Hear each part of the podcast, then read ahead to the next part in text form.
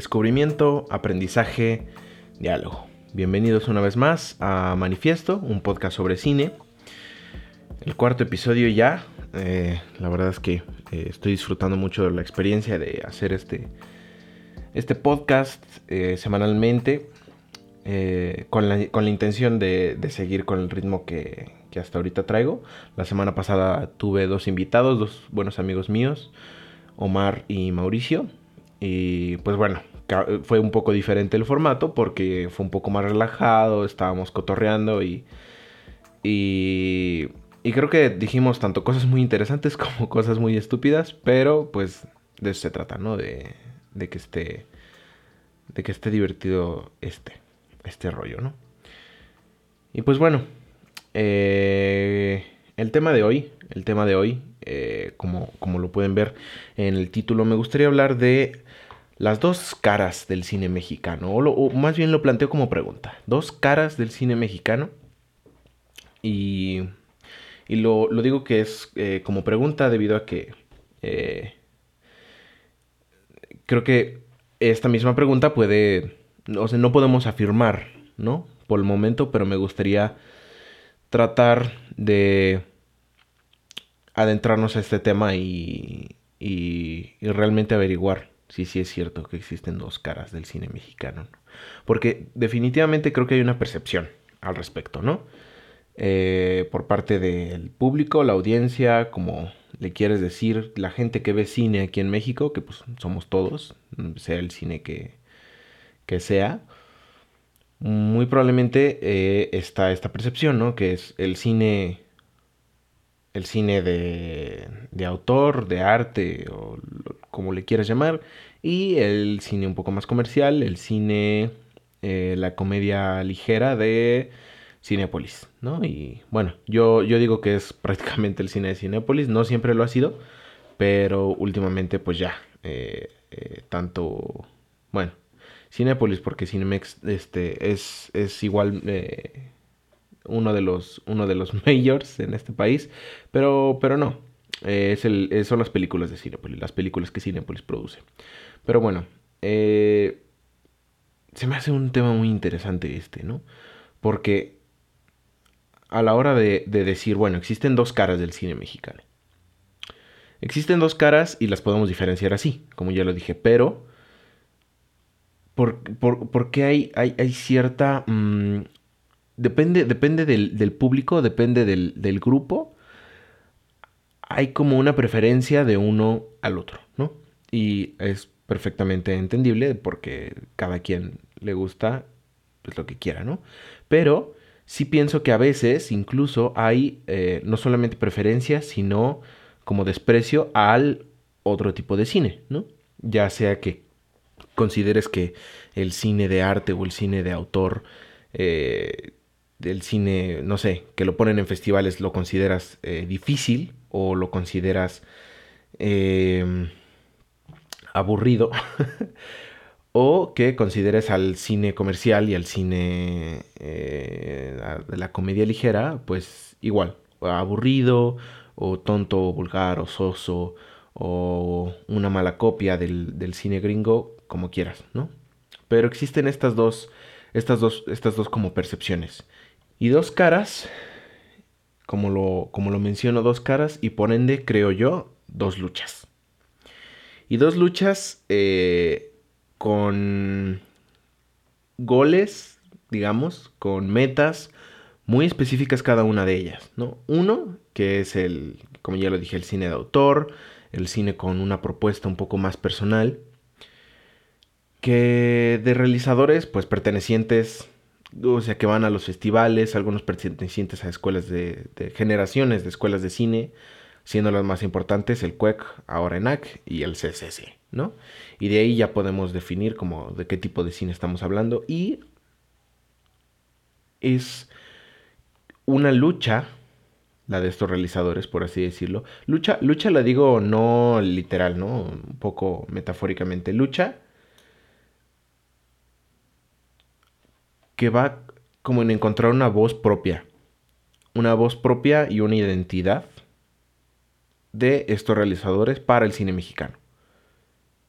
Y si lo ponemos así, la otra lucha que sería, pues bueno, consciente o inconscientemente, el cine de la comedia ligera aquí en México está combatiendo al cine americano y a las películas hollywoodenses en taquilla. Y eso creo que también es súper importante tenerlo en cuenta porque pues el cine el cine hollywoodense tiene como público natural al público al público mexicano, entonces está súper chido que películas eh, mexicanas, sea del género que sea, sea Roma, sea, yo que sé, eh, ¿cómo se llama esta? Mis Reyes contra Godines, no sé, la película que sea, la verdad es que creo que sí tiene un valor que en taquilla esté alcanzando buenos números a comparación de Estados Unidos. Aunque no son números pues tan, eh, tan parecidos, ¿no? La verdad es que sí, eh, Hollywood nos lleva por muchísimo la ventaja, pero creo que eso es algo que de poco en poco se puede ir empezando a cambiar. Antes de continuar, quiero dar algunas estadísticas del anuario estadístico del 2018 que pues hace el IMCINE cada año. Eh, doy las estadísticas del, del 2018 debido a que eh, las estadísticas del 2019 aún no salen, ya que apenas acaba de terminar el año. Primero, México. La cuarta taquilla más grande del mundo con más de 7000 pantallas. La cuarta taquilla más grande del mundo es muchísimo, muchísima, muchísima gente va al cine en, nuestro país. Y Cinépolis la verdad, es uno de las ah, exhibidores más grandes del mundo. ¿no? sé en qué puesto esté Cinepolis, pero lo es. No solamente tiene salas aquí en México, sino en Estados Unidos y en otros lugares de América Latina. Y creo que ya se empezó a mover a, no sé, Europa y otros continentes. Luego tenemos 186 películas producidas en México en 2018. 186 películas. Este número supera a los números de la época de oro, que a veces es tan romantizada y tan... El cine de oro es, es nuestro mejor cine, el cine de oro, las películas y Pedro Infante y los mejores actores y los mejores directores. Creo que ya estamos en un punto, ya estamos en 2020, como para decir que no es cierto. No hay que ser ingenuos y seguir romantizando tanto nuestro pasado, que definitivamente es bueno y definitivamente es lindo, pero no hay que mm, quedarnos con esa idea de que el cine de la época de oro es el mejor cine mexicano, porque a mi percepción no lo es.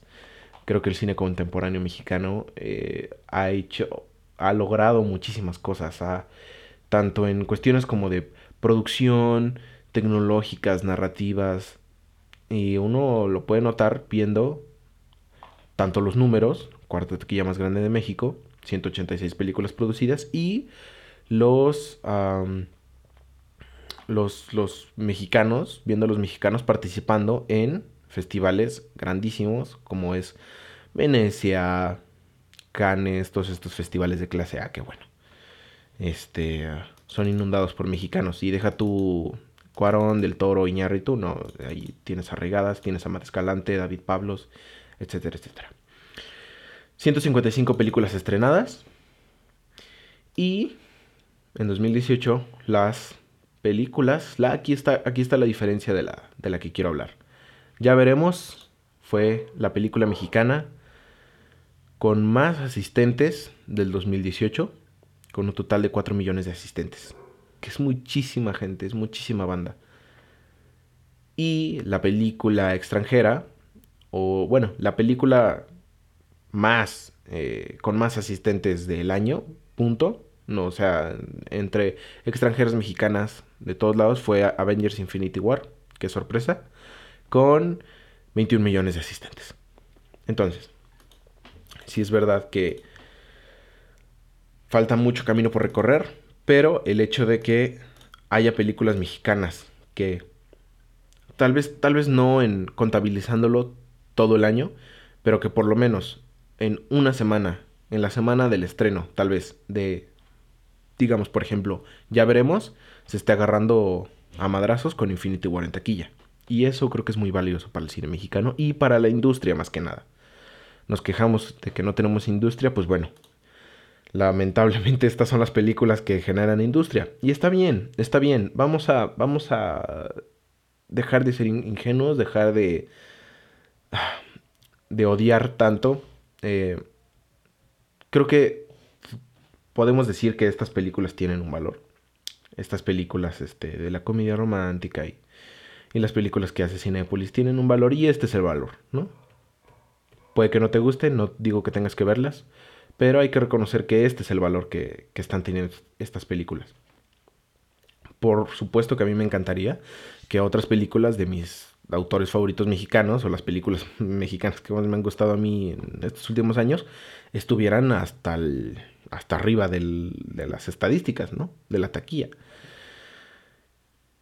Pero bueno, como lo digo, son estas dos luchas, consciente o inconscientemente, esta parte del cine mexicano, creo que es importante reconocerla y sale, bueno, me, quería hablar de esto debido a eh, la reciente eh, conversación sobre la película Cindy la Regia, que ahorita voy a hablar un poquito más. No he visto la película, no vamos a hablar de la película en sí, pero como un poquito alrededor de por qué eh, generó tanta conversación últimamente. Entonces, pues bueno, ya hablamos de Cinépolis, de las, de las películas de la comedia romántica. Y queriendo como hacer un pequeño paréntesis aquí, hay un caso que me parece bien chido, que no es un éxito de taquilla, bueno, sí, pero no es este un eh, tan grandes sus números como, como los de ya veremos Infinity War. Pero Chicuarotes, la película de Gael García, ¿qué pasó con Chicuarotes? Chicuarotes fue vendida a Cinépolis Distribución. ¿Para qué? Para que se distribuyera, o sea, para tener el contrato de distribución antes de que la película siquiera se estrenara, ¿no? Entonces, se estrena la película en Cannes, no queda seleccionada en Cannes, queda como en una pequeña selección de Cannes que está fuera de competición. Bueno, seleccionada en Cannes fuera de competición, esa es eh, como lo definiría. ¿Y qué sucede? Pues que empieza a tener como críticas eh, variadas, ¿no? Unas buenas, unas malas. Eh, Cinepolis se asusta porque pues no puede perder dinero. ¿Y qué pasa? Le invierte dinero a la publicidad de Chicuarotes. No sé si a ustedes les pasó que cada que abrían Instagram, cada que abrían YouTube, Facebook, lo que sea, cualquier aplicación o cualquier red social que ustedes utilizaban, les salía un anuncio de Chicuarotes. Entonces ahí veían a Chicuarotes, Gael García y, y este actor eh, muy chavo que creo que es muy bueno, Ben, Benny, Benny, no recuerdo su apellido, pero eh, me acuerdo que, que salía en la secu. Me acuerdo que salí en la secu y pues bueno, por eso creo que eh, lo reconozco tanto. Digo, no es que viera la secu tan... No es que viera la secu, pero era como un programa que... que... que... O estaba en todos lados en su momento. Pero bueno. Chicuarotes. Entonces, ¿qué pasó? Cinepolis le empieza a meter dinero. A Chicuarotes le mete, le mete dinero la publicidad. ¿Y qué pasa? Eh, salió bastante bien en taquilla. O sea, digo, no fue un éxito de taquilla, pero sí lo fue. ¿Por qué? Pues porque Cinepolis no perdió ningún dinero y mucha gente fue a verla. Y se hicieron incluso estrenos y proyecciones de la película en comunidades pequeñas. Incluso en, en Xochimilco hay, un, hay una pequeña comunidad que no recuerdo cómo, cuál, es, cuál es su nombre. Eh, donde a sus habitantes el gentilicio es chicuarotes, ¿no? Y, ahí llevaron la película y fue Gael García y fueron los actores y todo el mundo. Y vieron la película, incluso que creo que vieron la película ahí en chalupas y este... Chalupas. No son chalupas, ¿verdad? Bueno, el punto es que se estrenó la película en Xochimilco. Se estrenó la película en muchas otras comunidades, le metieron publicidad. ¿Y qué pasó? La gente fue a ver la película. Y eso está súper chido, porque creo que demuestra que sí se puede. Y que Cinépolis, Cinemex, las majors del, del, país, pueden convertirse en pequeños mecenas y sobre todo creadores de públicos. Y ese es un problema que tenemos en México, que tenemos que abordar, ¿no? Bueno, no un problema, sino una solución. La creación de públicos. Lo van a escuchar probablemente en muchos lados, y ya lo han escuchado en muchos lados, este, si, si en... Si hablan con alguien sobre distribución, exhibición, lo que sea, la creación de públicos es algo importante y es una solución que podemos eh, implementar, que se puede implementar para que se vea más cine. Más cine del que queremos que se vea, ¿no? Tal vez este no, bueno, no estoy hablando aquí de, de mis reyes contra Godines, estoy hablando, no sé, por ejemplo, de Sueño en otro idioma. Que ahorita voy a retomar porque también es un caso interesante.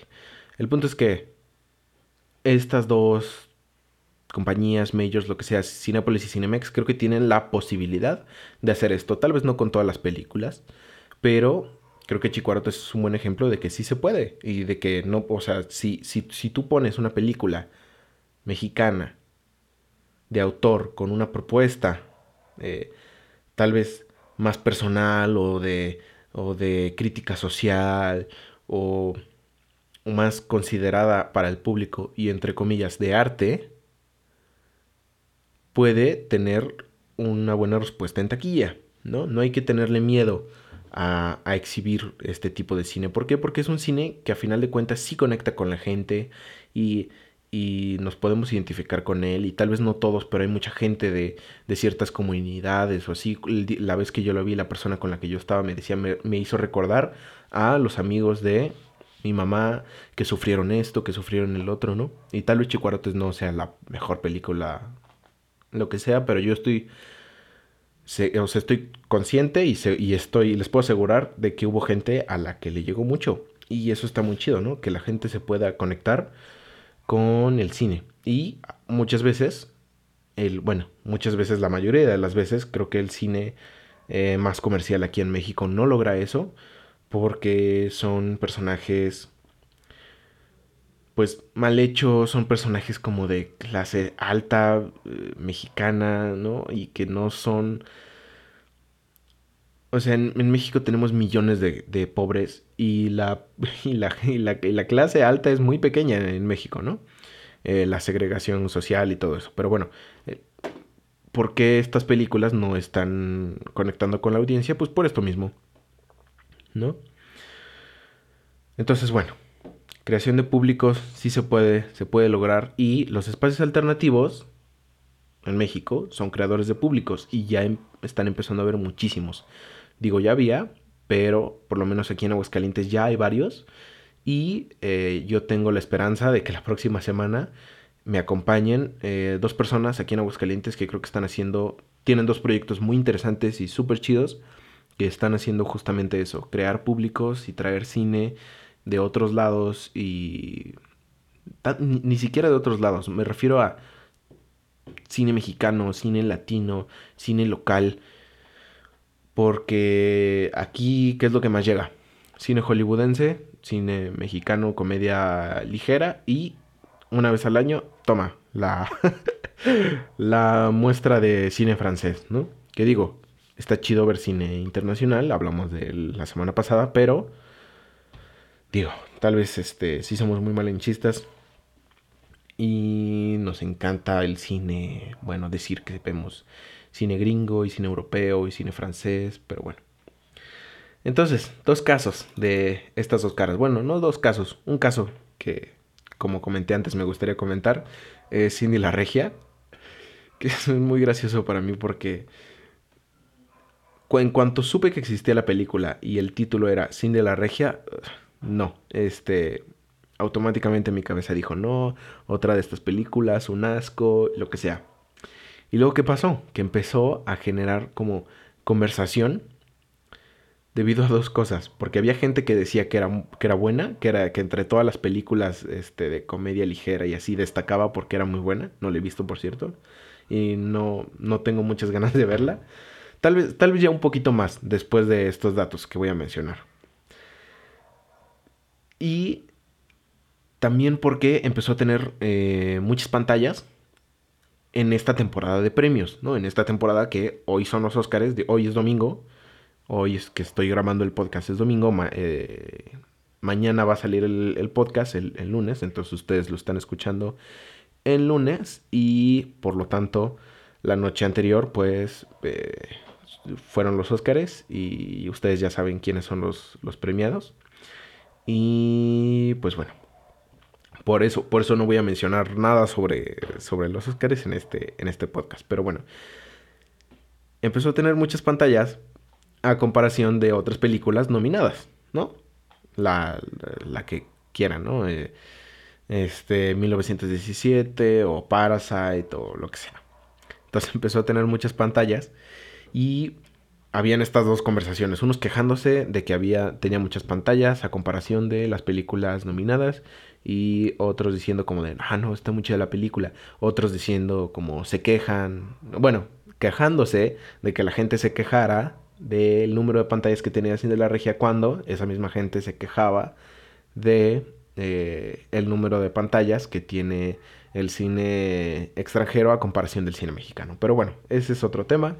Eh, como digo, espero la siguiente semana podamos andar un poquito más en, exhibición, en distribución y todos estos problemas que ya ahorita comenté un poco de eso, pero eh, estaría chido retomar ya con opiniones un poquito más eh, conocedoras sobre el tema. Pero entonces Cindy la Regia empezó a generar esta conversación y luego uno se da cuenta que sí tiene ciertas peculiaridades. Cindy la Regia. Voy a tomar agua. Primero, eh, está hecha el crew de la película, por así decirlo, participan muchas mujeres. Eh, hay dos eh, directores, una de ellas siendo una mujer, Catalina Aguilar, y tuvo un codirector. pero la escritora es María, María Hinojosa y fotografiada por Carmen Cabana. La editora también es mujer. En el departamento de producción había varias mujeres. Entonces creo que esta parte ya le daba, o sea, creo que ya podemos imaginarnos como cierta dirección que tendrá la película, ¿no? También está basada en un... La película está basada en un cómic de Ricardo Cucamonga. El podcast pasado mencionamos esto, que la película estaba basada en un cómic. Pero yo creo que había dicho que era de una ilustradora, y no, es de un ilustrador llamado Ricardo Cucamonga. Y el personaje de Cindy la Regia en los cómics, pues bueno, era una crítica a la clase alta eh, regiomontana, eh, o regia, si lo, si lo queremos decir así. Pero creo yo, por lo que he escuchado, la película se le da una vuelta un poquito diferente, ¿no? Eh, tomé una, una, cita que dijo la, la directora Catalina Aguilar, en donde dice, mi esperanza es que se vea como una película que está diciendo algo radical para un largometraje de este tipo, con esta aspiración comercial. No hay una sola manera de ser mujer, y lo que te han dicho que tienes que ser no es necesariamente así. No es la gente con la que te tienes que casar o enamorar o ejercer tu libertad sexual. Entonces, esta cita creo que nos explica un poquito, un poquito más, ¿no? Sí, por supuesto es una película con una aspiración comercial, como dice, es una película que está hecha para que se ponga muchas veces en Cinépolis o en Cinemex y que eh, atraiga una gran cantidad de público y es una comedia ligera y el personaje de Cindy la Regia es una fresita y que le pasan cosas chistosas porque se va a la Ciudad de México. Eh, pero tiene este pequeño twist de que la película sí intenta, desde su realización, desde su concepción, contar algo interesante y decir algo interesante y algo importante hoy eh, en nuestros días, ¿no? Que, que, creo que está muy chido, ¿no? Y, y, no hay que, y no hay que decir, ah, es comercial, es comedia ligera, es una basura. Tal vez la película no sea muy buena, y no lo dudo. que los chistes sean en su mayoría tontos y, y tal vez este no tenga muy buenas actuaciones o muy buena fotografía, lo que quieras.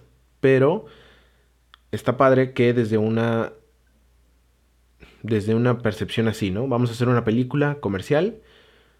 Por supuesto que va a ser comercial y tiene este objetivo, pero vamos a darle este twist y queremos contar algo interesante. Y eso creo que está bastante chido. Y pues bueno, a veces, me incluyo, somos demasiado críticos con este tipo de películas. Y conocer un poquito más el panorama creo que está chido, ¿no? Está, está interesante conocer un poquito más de qué trata esta película a la que todo el mundo le está, está tirando mierda, ¿no? Diciendo esta película es esto o el otro.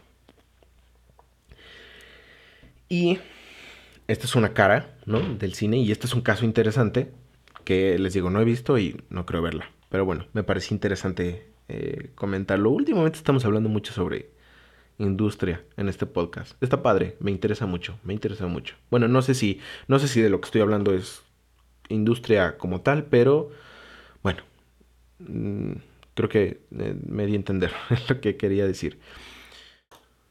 Hay películas que no conocemos mucho, películas documentales o vemos muy poco cine documental a veces y creo que hay películas documentales que son maravillosas y dicen algo muy interesante.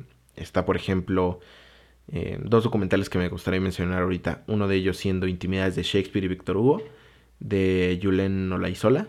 Es un documental padrísimo, lo pueden ver en YouTube. Eh, está en el canal del CCC, del Centro de Capacitación Cinematográfica. Y M de Eva Villaseñor, que estuvo a punto de ganar el Ariel a mejor corto documental, aunque durará 50 minutos. Pero estos dos documentales son súper íntimos y creo que desafían un poco luego la visión que tenemos de eh, un gran documental o un muy buen cine. No sé, este, les recomiendo mucho que, que lo vean, que los vean. Pero bueno, eh, a veces películas como estas, como documentales o películas eh, que involucran indígenas, ya sean hechas por indígenas, eh, ya hay ciertas comunidades indígenas en México que con ciertos apoyos o independientemente han empezado a hacer su cine y es algo súper interesante que está sucediendo en México. Eh, pero por ejemplo, quiero hablar del caso de El ombligo de Guedani, del director Javi Sala quienes eh, no la conozcan, también es una película que generó cierta conversación, no tan grande. Eh, voy a dar una pequeña sinopsis. Gedani, una niña zapoteca y su madre, trabajan con una familia acomodada de la Ciudad de México. La pequeña no se adapta al estilo de vida que se le es impuesto. Eh, es descrita, incluso si tú ves el tráiler, así viene como, como un, un texto, ¿no? Un intertexto en donde se describe la película como el opuesto de la domesticada nana buena que irreprochablemente cubre con su destino social en Roma. podemos asociar eh, el ombligo de Guedani con Roma y con La Camarista, ¿no? Estas eh, películas recientes en donde, pues bueno, se como personaje y incluso quien las interpreta es este, una mujer de rasgos indígenas eh, que tiene un que bueno su trabajo o su oficio no es eh, pues bueno una son más de casa y creo que la camarista trabaja en un hotel. Y son es un perfil de personaje que bueno creo que se trata de, diferente manera, obviamente, en todas las películas, pero eh, creo que está bien que es un personaje que, o sea, creo que no es tan común que veamos películas con este tipo de personajes como protagonistas y está súper chido que si las haya ahora. Y bueno, este tipo de películas como El ombligo de Guedani es una... Es muy diferente, ¿no? Por ejemplo, a lo que hablábamos de, de sobre Cindy la Regia una película comercial va a tender a tener personajes eh, con perfiles como los de Cindy, ¿no? Que es de clase alta, es fresita y mucho menos a personajes como Gedani, que en el contexto actual de México y con la segregación social, racial que se tiene, está súper chido que existan personajes como Gedani y creo que los deberíamos ver más seguidos, ¿no?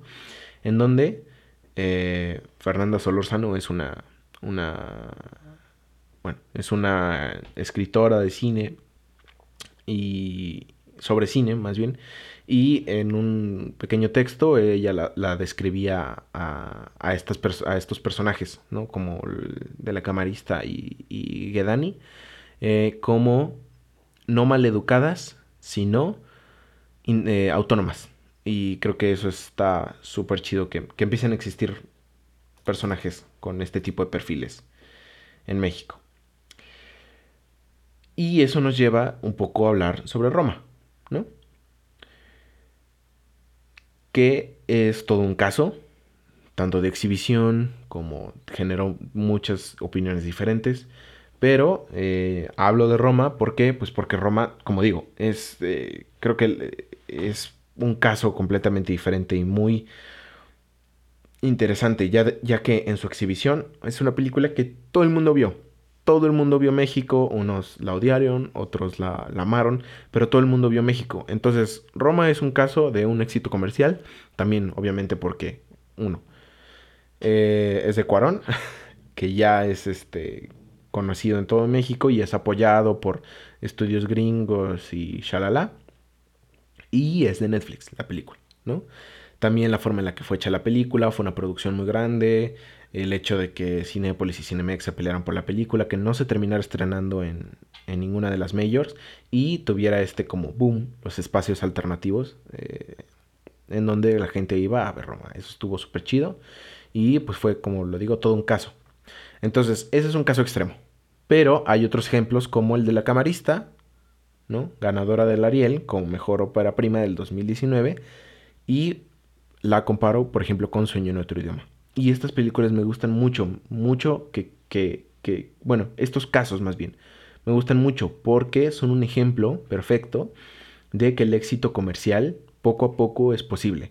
Mucha gente vio Sueño en otro idioma, incluso estuvo poco tiempo en Cinemex y la quitaron y luego la gente quería más, quería eh, que tuviera más salas y más fechas y se puso más, más tiempo en Cinemex y eso está súper chido, que una película con una propuesta interesante tenga la posibilidad de tener un éxito comercial y que la gente vaya a verla. Y si podemos hablar como, como al principio lo hacíamos de estas dos caras, pues bueno, sí, hay dos caras. Eh, ninguna de las dos, como ahorita para concluir, creo que ninguna de las dos es mejor que la otra. Creo que tienen propósitos completamente diferentes y ambos valiosos en su propia forma, pero creo que los ejemplos más chidos son películas de autor con una propuesta interesante que buscan una reflexión, que buscan llegar y conectarnos ¿no? Al, con, con, con, los personajes y que al mismo tiempo tengan un éxito comercial y que la gente pueda ir a verlas y pasen un buen rato. No es mexicana, pero por eso creo que Parasite es un, es un, es un éxito rotundo, ¿no? Porque es una película coreana. Es una película coreana eh, completamente extranjera para el público mexicano bastante accesible. Al verla es, es, muy accesible verla, es, es, cómodo, te la pasas bien.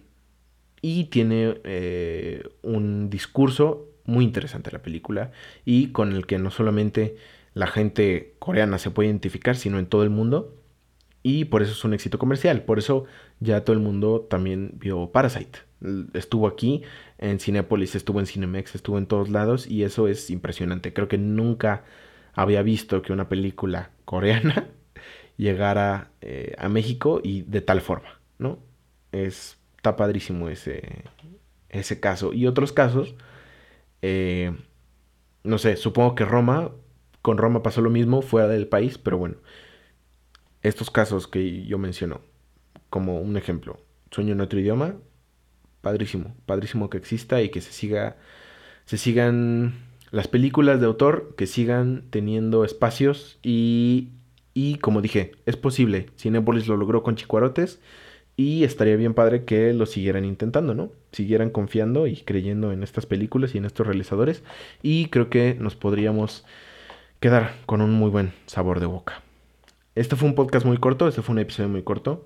Eh, sobre todo porque quería hablar de este tema, no sé si notaron que Hoy está un poquito menos fluido de lo normal, pero bueno, eh, uno va así aprendiendo. Y quería hablar de este tema como, por así decirlo, dar una pequeña introducción a lo que viene siendo el tema de la siguiente semana, que yo espero, espero, espero poder eh, grabar a tiempo, para que salga el podcast a tiempo, con estas dos personas que les digo que eh, forman parte de aquí de la comunidad de cine de Aguascalientes y tienen proyectos muy interesantes sobre exhibición. Eh, como dije, los espacios alternativos están solucionando ciertos problemas eh, de una forma muy creativa y muy chida aquí en México y eso es, pues bueno, admirable. Y pues bueno, ya, con esto acabamos el podcast de hoy. Espero les haya gustado, es una conversación muy interesante. Por favor, si tienen cualquier comentario que quieran compartir, lo, yo lo voy a estar publicando así en varios lados, incluso en YouTube pueden hacerlo. Eh, pues estaría padre que la conversación siguiera sucediendo. El podcast ya lo pueden escuchar, como dije también la semana pasada, en Spotify, Google Podcast, Apple Podcast y en YouTube. Y en cualquiera de estas plataformas pueden seguirnos, seguir el podcast, suscribirse, lo que sea. Eh, creo que es una, una, manera muy fácil y gratuita de apoyar al podcast y, y, pues motivarme a que siga sucediendo. ¿no? no es chantaje. Y pues muchas gracias por escuchar de nuevo y yo espero tenerlos aquí para el siguiente podcast. Muchas gracias.